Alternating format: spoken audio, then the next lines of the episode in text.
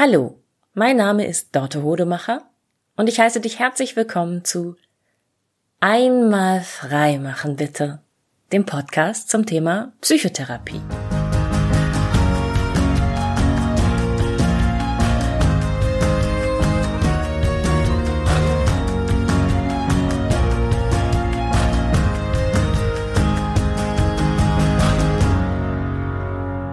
Risiken und Nebenwirkungen von Psychotherapie.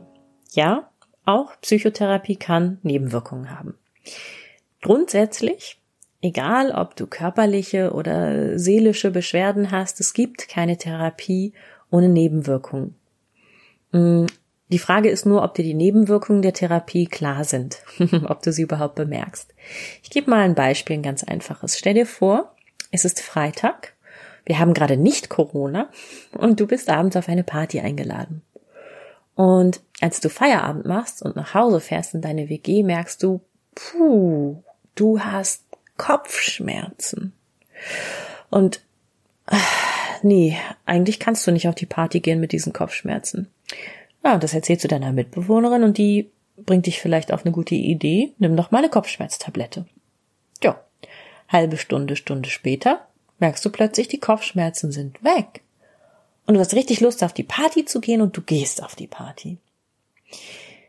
Die Symptome in diesem Fall sind ja die Kopfschmerzen und die Therapie ist die Kopfschmerztablette. Die Nebenwirkung ist, du kannst auf die Party gehen. Ist ja erstmal was Gutes, ne? Also Nebenwirkungen müssen nicht immer was Schlechtes sein. Die Frage, ob eine Nebenwirkung positiv, erwünscht oder negativ unerwünscht ist, liegt immer im Auge des Betrachters könnte mir vorstellen, dass deine Mitbewohnerin vielleicht sich schon gefreut hat, dass du zu Hause bleibst und jetzt ein bisschen traurig ist, dass du doch auf die Party gehst. Das wäre dann eine unerwünschte Nebenwirkung. Also ganz, ganz wichtig bei Nebenwirkungen, insbesondere ähm, bei so einer komplexen Therapieform wie der Psychotherapie, ist sich dafür zu sensibilisieren, dass sie eintreten können. Mhm. Jetzt ist es mit der Psychotherapie und der Nebenwirkungsforschung äh, so, die gibt's noch nicht so lange und die ist noch nicht so weit wie bei beispielsweise medikamentösen Therapien. Ne? Bei Medikamenten ist das ja normalerweise so, bevor sie auf den Markt kommen, sind die Nebenwirkungen schon erforscht. Mm, das ist bei Psychotherapie nicht passiert. und Psychotherapie ist auch so komplex und so ein weites Feld und findet ja immer zwischen zwei Menschen statt. Und äh, da ist nicht so ein, so ein einfacher Parameter wie diese eine Tablette mit diesen Inhaltsstoffen, ähm, was das Ganze ja relativ messbar macht. Das heißt, Nebenwirkungsforschung im Bereich Psychotherapie ist ziemlich komplex und will nicht sagen, steckt noch ziemlich in den Kinderschuhen, aber fertig sind die noch nicht. das heißt, bei allen Nebenwirkungen, die wir jetzt äh, im Laufe dieser Folge besprechen werden, ist mitunter noch gar nicht so richtig klar, ob es wirklich eine Nebenwirkung der Psychotherapie an sich ist oder etwas, das daraus resultiert, dass es einen Behandlungsfehler gegeben hat. Ähm, ne? Nicht alle Psychotherapeuten machen keine Fehler. Ich würde sogar behaupten, ähm, wir als psychotherapeutische Behandler und Behandlerinnen mh, hm, müssen sogar auch mal Fehler machen glaube, es ist wie in allen Berufsfeldern, dass es ziemlich unmöglich ist, keine Fehler zu machen. Wichtig ist nur, die Fehler wahrzunehmen und auch Abfangmechanismen einzuarbeiten, einzurichten dafür, ähm, dass genau man ab und zu mal untersucht, hm, läuft das hier eigentlich gut, äh, immer wieder in Supervision geht, sich selbst äh, hinterfragt und sich selbst eben sensibilisiert für die Fehler, die man so typischerweise machen könnte. Das ist also auch eine Unsicherheit, mit der wir als psychotherapeutische Behandler ähm, leben. Grundsätzlich finde ich es auch nochmal ganz wichtig zu betrachten, bevor wir über die konkreten Nebenwirkungen äh, sprechen, die in der Psychotherapie möglich sind, ist, dass keine Therapie ein hundertprozentiges Erfolgsversprechen hat. Das gilt auch wieder nicht nur für die Psychotherapie, sondern auch für Medikamente, für OPs, für Physiotherapie, alles, was es da so gibt. Ähm, es gibt immer nur statistisch gesehen eine bestimmte Erfolgsquote. Ähm, das heißt, wir dürfen auch an die Psychotherapie nicht die Erwartung haben, dass sie auf jeden Fall jedem Menschen hilft. Ähm, statistisch gesehen ist es so, dass Psychotherapie 75 Prozent aller Klientinnen und Klienten hilft. Ungefähr 15 Prozent profitieren nicht davon. Das heißt, denen geht es vorher, hinterher genauso schlecht wie vor der Psychotherapie. Und bei ungefähr 10 Prozent der Behandelten kommt es sogar zu einer dauerhaften Verschlechterung. Und gerade hier wird es natürlich spannend sein, äh, hoffentlich nach und nach herauszufinden, ähm, was die Faktoren sind, warum, warum für diese Menschen eine Psychotherapie nicht gut gewesen ist und was die Alternativen sind. Also ob, ob das dann vielleicht besser ist, das medikamentös zu behandeln, ob man vielleicht sagt, ja, das ist jetzt eine eingeschränkte Lebensqualität aufgrund dieser psychischen Störung, aber es ist immer noch besser, dass es so ist, ähm, als wenn wir das jetzt behandeln. Das ist, ähm, das ist schwierig und das ist auch gar nicht so viel diskutiert, wenn es um Psychotherapie geht, aber das ist mir nochmal ganz wichtig, transparent und offen zu legen. Also Psychotherapie kann auch zu einer Verschlechterung dauerhaft führen und ich habe das als Behandlerin ähm, auch nur begrenzt in der Hand. Da hoffe ich, dass noch ganz viel passiert in den kommenden Jahren. Gut. Mm, gut, nicht gut. Ähm, Gerade in der Psychotherapie stehen wir auch vor dem Paradox, dass das gewünschte Ergebnis unerwünschte Folgen haben kann. Also, man begibt sich ja eine Psychotherapie meistens aufgrund von störenden Symptomen. Ich kann nicht mehr durchschlafen. Ich hab kenne mich so nicht, dass ich so wenig Freude am Leben habe. Leute sagen mir, ich lache gar nicht mehr. Ähm, ich habe Angstzustände und verstehe nicht warum. Ich habe Panikattacken. Ne? Es gibt meistens ein Symptom, das man loswerden möchte. Und was passieren kann im Laufe einer Psychotherapie ist, dass man merkt, mm, relativ wahrscheinlich zum Beispiel, dass dieses Symptom stressbedingt ist. So. Du kommst in eine Psychotherapie und denkst, du bist jemand, der keinen Stress hat in seinem Leben, weil du bist ja nicht jemand, der 80 Stunden die Woche arbeitet. Du bist ja nicht jemand, der drei anstrengende, laute Kinder hat oder so.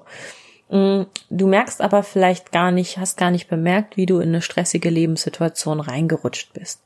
Und das kann im Laufe einer Psychotherapie passieren, ähm, dass du merkst, oh, ich habe gar nicht gemerkt, dass es etwas sehr Belastendes gibt in meinem Leben. Und dass dir dann klar wird, wenn du möchtest, dass deine Symptome besser werden, dann musst du den Stress ausräumen, dann musst du diesen belastenden Faktor in deinem Leben verändern. Das kann sein, du musst den Job kündigen und dir was anderes suchen. Das kann sein, du musst eine Beziehung beenden. Das kann sein, du musst dir eine neue Wohnung suchen, wo weniger Lärm ist. Ne? Alles, alle solche Dinge, die du eigentlich nicht auf dem Schirm hattest und die eigentlich nicht Teil deines Plans waren, als du sagtest, ich fange dann jetzt mal mit einer Psychotherapie an. Ähm, genau.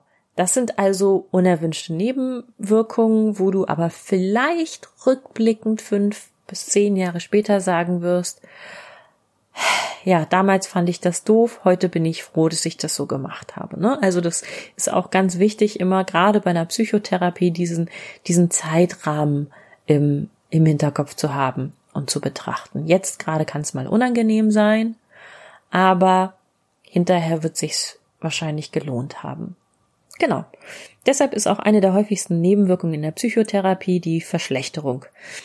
Das ist eben oft etwas Vorübergehendes und das hat ganz viel damit zu tun, dass die Psychotherapie ja an sich auch Stress auslöst in dir. Ne? Also du hast einen zusätzlichen Termin in der Woche, du musst hin und her fahren, du sitzt vor einem erstmal fremden Menschen, vor dem du dich ganz schön krass offenbarst.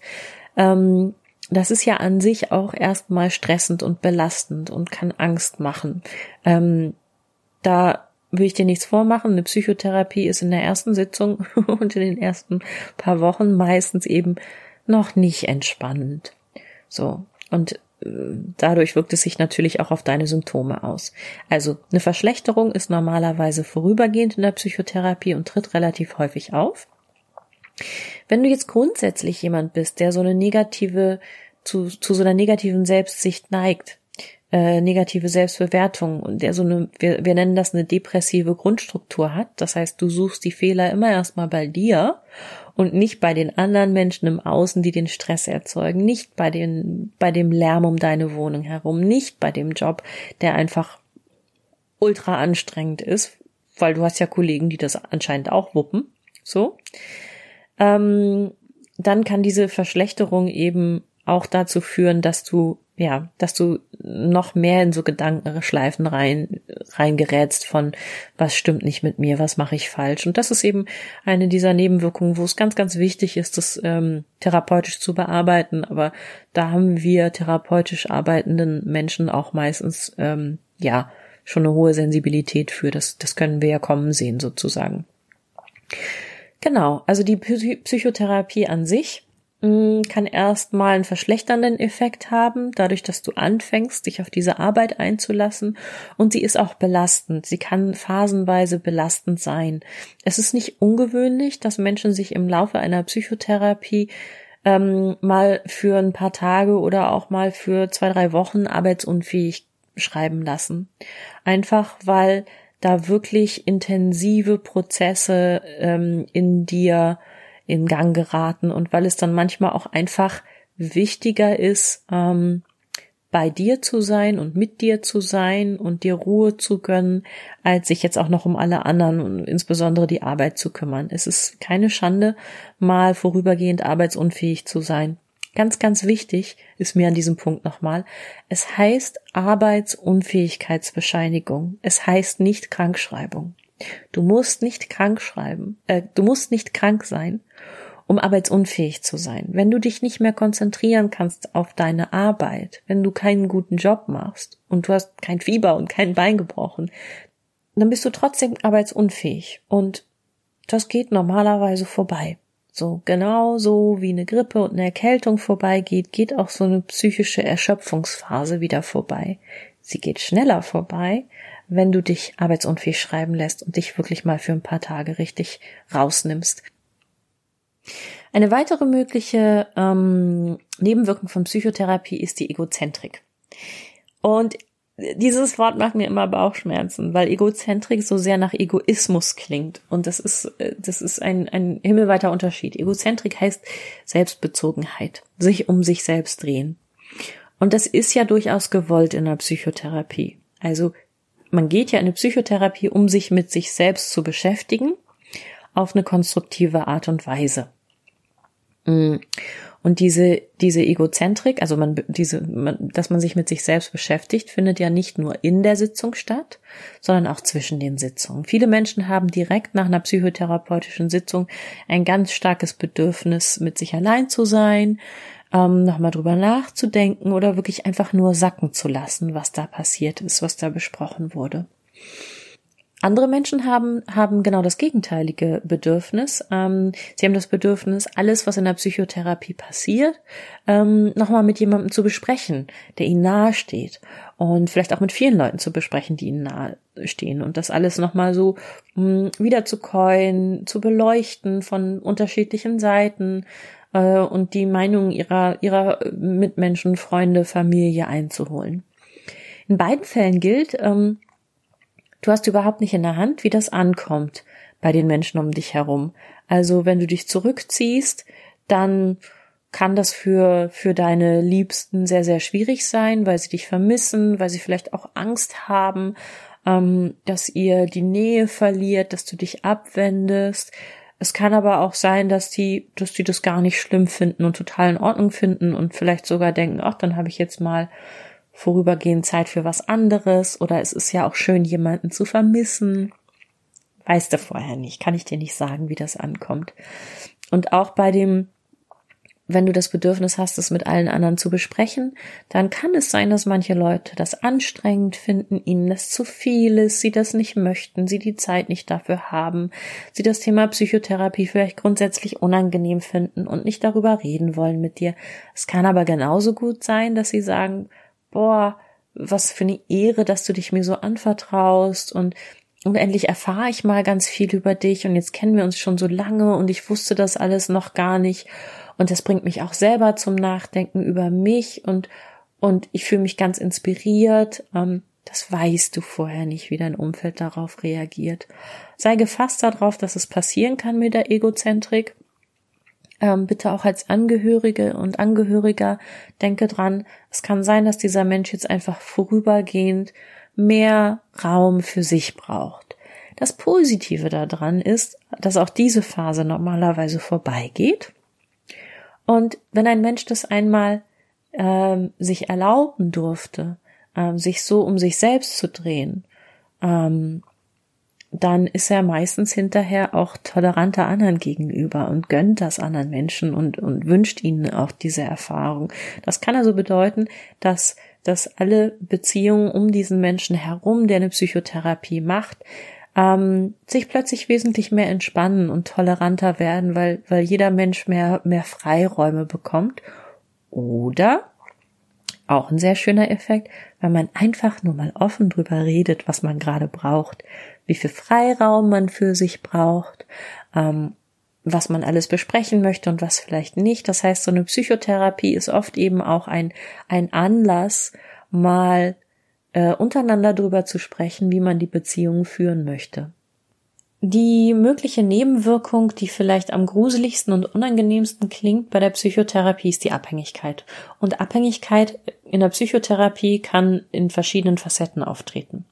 So, das Plakativste ist erstmal jemand, der nicht mehr in der Lage ist, ähm, eine eigene Entscheidung zu treffen, bevor er ein bestimmtes Thema ähm, mit seiner Psychotherapeutin, seinem Psychotherapeuten besprochen hat. Und das sollte tatsächlich ähm, so nicht sein ähm, psychotherapeutische Behandlerinnen und Behandler, ähm, es ist eine ganz schwierige Gratwanderung. Wir können keine Entscheidungen treffen für unsere Klientinnen und Klienten. Ich weiß nicht, ob es für meine Klientin, meinen Klienten besser ist, eine Beziehung zu beenden oder an ihr zu arbeiten, einen Job ähm, zu kündigen oder sich nochmal voll reinzuhängen, kann ich nicht sagen. Gleichzeitig ähm, soll ich meine Klientinnen und Klienten und möchte ich auch sie ja darin unterstützen, ihre eigene Entscheidung zu treffen. Aber das ist oft ähm, für Klientinnen gar nicht so klar auseinanderzuhalten, ob ich sie jetzt gerade nur unterstütze und verschiedene Optionen mit ihnen abwäge, ob ich vielleicht auch mal sage, hm, statistisch gesehen oder meiner Meinung nach, meiner Erfahrung nach, ist es für die meisten Menschen eher nicht so gut, das zu tun. Zum Beispiel eine 70-Stunden-Woche tut den meisten Menschen nicht gut. Aber es gibt ein paar Menschen, denen tut es besonders gut und denen täte es nicht gut, ihre 70-Stunden-Woche äh, aufzugeben. Das heißt, ich bin immer ein bisschen in dieser Klemme, ähm, Position zu beziehen, weil Klientinnen und Klienten sich das gerne wünschen. Und habe es auch nur bedingt in der Hand, dass meine Klienten da jetzt was reininterpretieren in wie ich geguckt habe oder welche Frage ich gestellt habe. Wenn Klienten unbedingt hineininterpretieren möchten in mich, auf mich projizieren möchten, dass ich eine Meinung habe, dass ich es besser weiß als sie, dass ich weiß, was für sie richtig ist, dann kann ich sie nur ganz schwer daran hindern. Ähm, ich bin da mittlerweile so super vorsichtig geworden, weil ich immer mal wieder höre, was andere Therapeutinnen und Therapeuten gesagt haben sollen. Zum Beispiel habe ich mal gehört von einem Psychoanalytiker hier in meiner Stadt, der gesagt haben soll, es gäbe beim Sex zwischen Mann und Frau eigentlich nur eine Position und alles andere sei, weiß ich nicht, irgendwie Quatsch. das will ich einfach gar nicht glauben, dass ein Psychoanalytiker zu einem Klienten sowas gesagt hat. Ähm, dieser Klient hat es mir aber so erzählt. Das heißt, ich habe manchmal wirklich ähm, Sorge, dass Klientinnen und Klienten denken, ich hätte eine Meinung zu etwas, weil sie einfach so gerne wollen, dass jemand ihnen mal eine fachliche, eine, eine autoritäre Meinung dazu sagt, mit einer Autorität, die ich gar nicht ausführen möchte. Also, ha, da bin ich ganz, ganz vorsichtig. Es ist unheimlich schwierig, ähm, ein sicheres Gefühl dafür zu haben, dass Klientinnen, Klienten ähm, nicht versuchen, etwas zu machen, was ich für richtig halte. Ähm so, und im Laufe einer Therapie kann es natürlich auch sein, dass man einfach grundsätzlich mal mh, mm, so durcheinander ist, dass man, dass man das Gefühl hat, mh, ich kann gar keine guten Entscheidungen treffen. Soll doch die Therapeutin, soll doch der Therapeut das für mich machen. Und das ist wirklich das aller, aller, mh, mm, wie soll ich sagen, das, was sie am aller, allermeisten Geduld und Stärke von therapeutisch arbeitenden Menschen erfordert, dann zu sagen, ja, dann halten wir jetzt aus, dass die Entscheidung noch nicht da ist. So, und die Thera und die Klientinnen und Klienten da auch wirklich zu enttäuschen und zu sagen, nö, wenn sie ihre Entscheidung noch nicht fällen können, kann ich das auch nicht für sie tun. So, das ist der, das ist der wichtige Weg, wie man so eine Abhängigkeit in der Therapie vermeidet. Und das ist auch das, woran du gute Therapeutinnen und Therapeuten äh, erkennst, dass sie dich enttäuschen, wenn du sie vor die Aufgabe stellst, eine Entscheidung für sie zu treffen.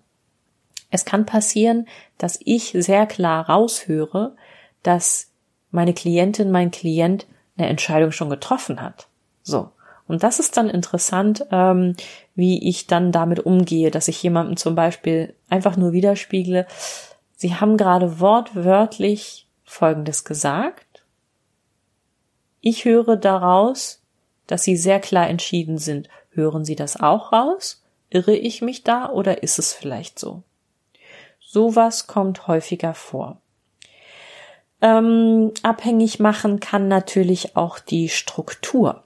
Also wenn jetzt Klienten zwischendurch mal so einen richtigen Durchhänger haben, wo es ihnen schwerfällt, zur Arbeit zu gehen, wo es ihnen schwerfällt, überhaupt in die Gänge zu kommen, weil entweder die Freude gerade verloren gegangen ist oder weil sie etwas vor sich herschieben, dann, dann ist es natürlich immer super, wenn man weiß, oh, Dienstag habe ich wieder Therapie, ähm, bis dahin halte ich noch durch. Oder Dienstag habe ich wieder Therapie. Bis dahin will ich das erledigt haben, weil es wäre mir peinlich, meiner Therapeutin, meinem Therapeuten ein weiteres Mal sagen zu müssen, ich habe das nicht getan. So, und das ist eben auch eine vorübergehende Art von Abhängigkeit. Die ist auch mal okay. Abhängigkeit darf passieren in der Psychotherapie, aber eben nur in Maßen und vorübergehend. Und das Wichtigste ist, dass beide Seiten sich dieser Abhängigkeit bewusst sind und darüber sprechen wenn es denn der Fall ist. Damit man dann eben auch rechtzeitig das, und das ist, liegt im Verantwortungsbereich hauptsächlich der Therapeutin, des Therapeuten zu sagen, so und jetzt müssen wir mal zusehen, dass sie wieder flügge werden, jetzt nabel ich sie mal langsam ab, jetzt äh, beziehe ich zu diesem Thema, äh, mache ich jetzt hier mal eine Grenze, ähm, ich ermutige sie jetzt mal das Thema ohne mich zu klären oder wir sehen uns jetzt mal ab sofort ein bisschen seltener. Ich glaube, Sie müssen jetzt mal wieder Ihre Muskeln trainieren, alleine Dinge anzugehen und alleine Entscheidungen zu fällen. Dann gibt's noch eine Nebenwirkung, die gar nicht so selten ist in der Psychotherapie. Und zwar mm, ist das der Wunsch nach einer engeren Beziehung mit ähm, der Therapeutin oder dem Therapeuten. Das kann der Wunsch nach einer Freundschaft sein, dass man sich auch mal privat trifft, dass man sich vielleicht nach Ende der Psychotherapie auf eine andere Art und Weise begegnet, dass vielleicht möchtest du deine Therapeutin ähm, zu einer Party einladen ähm, oder im Extremfall halt auch Verliebtheitsgefühle. Ähm, und das ist eigentlich ganz nachvollziehbar, dass diese Nebenwirkung auftritt, weil man ja, weil da ja ganz, ganz tiefe Bedürfnisse befriedigt werden in einer Psychotherapie und weil viele Menschen eben zum Zeitpunkt, äh, an dem sie sich in eine Psychotherapie begeben, ähm, unbefriedigende Beziehungen in ihrem Leben haben und niemanden haben, der ihnen so so zuhört und ähm, ja selbst so wenig Raum einnimmt und das ist eben ah, leider eine Projektion. Also du bekommst von deiner Therapeutin, deinem Therapeuten ja echt nur die Sahneseite ähm, mit. Und zwar die, auch die total mütterliche oder väterlich zugeneigte. Ich, ich höre mir alles an, ich finde alles in Ordnung, ich akzeptiere dich so, wie du bist.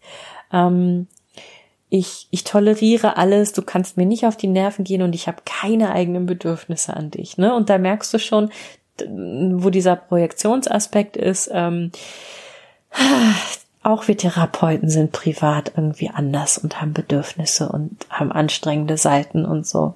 Und ähm, genau, also das ist total wichtig und wertvoll, wenn sowas auftritt und es ist großartig, wenn du das ansprechen und offenlegen kannst, weil man damit natürlich arbeiten kann. Also es ist, ich weiß, das verlangt als Klientin, als Klient, dass man die eigene Schamgrenze überschreitet, aber ähm, vielleicht musst du das auch gar nicht offen aussprechen, wenn ich es dir jetzt kurz erkläre, was man damit anfängt, wie man das nutzt. Ähm, alle diese Freundschafts- und Liebeswünsche, die du hast an deine Therapeutin, Thera deinen Therapeuten, sind gut dafür, ähm, deinen inneren Wunschzettel äh, aufzustellen. Was will ich von meinen Freundinnen und Freunden? Wie sieht die Liebesbeziehung meiner Wünsche aus? So, was, was passiert in dieser therapeutischen Beziehung hier gerade, was mir fehlt im Leben? Und wie kann ich das dann ähm, erreichen? Wie kann ich das schaffen, dass ich mit anderen Menschen auch solche qualitativ hochwertigen Gespräche habe, so eine Nähe habe, so viel, so viel Ruhe und angenommen Heitsgefühl habe, wie ich das hier in der Therapie habe. Und meistens bedingt das eben auch, dass, dass du selbst dir von deiner Therapeutin, deinem Therapeuten ein bisschen was abschaust und so sagst, ah, heute erzähle ich mal nicht so viel in meiner Freundschaft oder in meiner Beziehung, heute höre ich mal zu, heute lege ich mal Wert darauf, gute Fragen zu stellen und selbst gar keine Antworten zu geben. Und dann kann diese, diese Nebenwirkung von der Psychotherapie, ne, Liebeswunsch, Freundschaftswunsch an die Therapeutin, an den Therapeuten, so richtig gut werden. Dann kann das zu einem richtig schönen nächsten Wachstumsschritt in dir führen, der es dir dann ermöglicht, deine eigenen Beziehungen außerhalb der Therapie in Zukunft ähm, aktiv viel, viel besser zu gestalten und zu, ja, zum Next Level zu bringen sozusagen. Und ganz ehrlich, es ist auch im Therapeutensessel manchmal so. Das hat mir, das hat mir mal ein Psychiater vor vielen Jahren schon gesagt. Ähm, das kann ganz traurig sein, man sitzt da jede Woche mit jemandem, der einem so sympathisch ist und mit dem man so gute Gespräche hat. Und ich erfahre ja auch von meinen Klientinnen und Klienten manchmal, dass sie vielleicht auch ähnliche Dinge in der Freizeit tun wie ich und, und hat die Vorstellung, oh, es wäre echt schön, wenn wir befreundet sein könnten, aber es geht nicht. Und es geht wirklich nicht. Mm, es gibt das Abstinenzgebot. Ähm, ich darf keine freundschaftlichen Beziehungen und schon gar keine Liebesbeziehungen und schon gar keine sexuellen Beziehungen eingehen mit meinen Klientinnen und Klienten. Ähm, es wäre sogar strafbar und ich könnte sogar meinen Job verlieren dadurch. Und ich weiß das schon in der ersten Sitzung und dir wird das vielleicht erst im Laufe der Therapie ähm, klar. Und ja, das ist dann nicht so schön. Aber es ist mit allen anderen Menschen da draußen ja auch so, ne? Wenn man Gefühle für die entwickelt, hat man es nicht in der Hand, ähm, ob die einen annehmen oder zurückweisen. Wenn deine Therapeutin, dein Therapeut dich zurückweist mit deinem Liebeswunsch, mit deinem Freundschaftswunsch, da darfst du es wirklich nicht persönlich nehmen, weil wir dürfen das nicht. So, das hat wirklich im Zweifelsfall absolut nichts mit dir zu tun. Abschließend nochmal, ja, Nebenwirkungen können auftreten in der Psychotherapie. Ähm, es ist immer wichtig zu beobachten, ist die Nebenwirkung positiv oder negativ, ist sie erwünscht oder unerwünscht. Wenn sie unerwünscht ist, ist, ist es wirklich die Klientin der Klient, ähm, für den das unerwünscht ist oder das Umfeld. Ähm, und dann ja, es ist meistens so, dass die Nebenwirkungen an sich längst nicht so schlimm sind wie, wie das, was passieren würde, wenn du die Therapie nicht machen würdest. Ne? Also es sind nur zehn Prozent aller Klientinnen und Klienten, auf die eine Psychotherapie sich negativ auswirkt. Und das ist für jegliche Art von Therapie schon eine sehr, sehr gute Quote. Es ist ganz wichtig, ein offenes Auge dafür zu haben, dass Nebenwirkungen auftreten können und diese anzusprechen und dann gemeinsam mit der Therapeutin, dem Therapeuten abzuwägen, ähm, wie gravierend ist das, wollen wir das verändern und wie können wir das machen. Ähm, das ist auch ein ein Teil des Therapieprozesses, was ja eben dann schon selbst für die Klientinnen und Klienten wieder die, die Fähigkeit zur Selbstständigkeit, die Unabhängigkeit stärkt, zu entscheiden, ähm, ich möchte diese Nebenwirkung in Kauf nehmen oder aber auch nicht. Und ich habe selber die Kompetenz dafür zu sorgen, dass diese Nebenwirkung geringer wird. So viel zum Thema Risiken und Nebenwirkungen in der Psychotherapie. Ich hoffe, ich konnte dir einen kleinen Einblick gewähren und äh, dich sensibilisieren für dieses wichtige Thema. Ich hoffe, ich konnte dich ermutigen, selbst zu reflektieren, was eventuell gerade bei dir an Nebenwirkungen im Gange ist, wenn du gerade eine Psychotherapie machst, was auf dich zukommen könnte. Ich hoffe, ich habe dir das Gefühl gegeben, dass diese Nebenwirkungen alle handhabbar und einschätzbar sind. Ähm, und dass es ganz, ganz wichtig ist, dass eben äh, wenn es unangenehm ist, wenn es dir Sorge bereitet, anzusprechen bei jemandem, der sich damit auskennt und auch ein Auge darauf zu haben bei den Menschen um dich herum, die vielleicht eine Psychotherapie machen, dass das passieren kann und dass das meiste davon eben vorübergehend ist und ähm, förderlich ist. Wenn du Anmerkungen und Fragen hast zu Risiken und Nebenwirkungen in der Psychotherapie, dann freue ich mich über deine E-Mail an info at einmalfreimachen.de. Vielen Dank. Tschüss.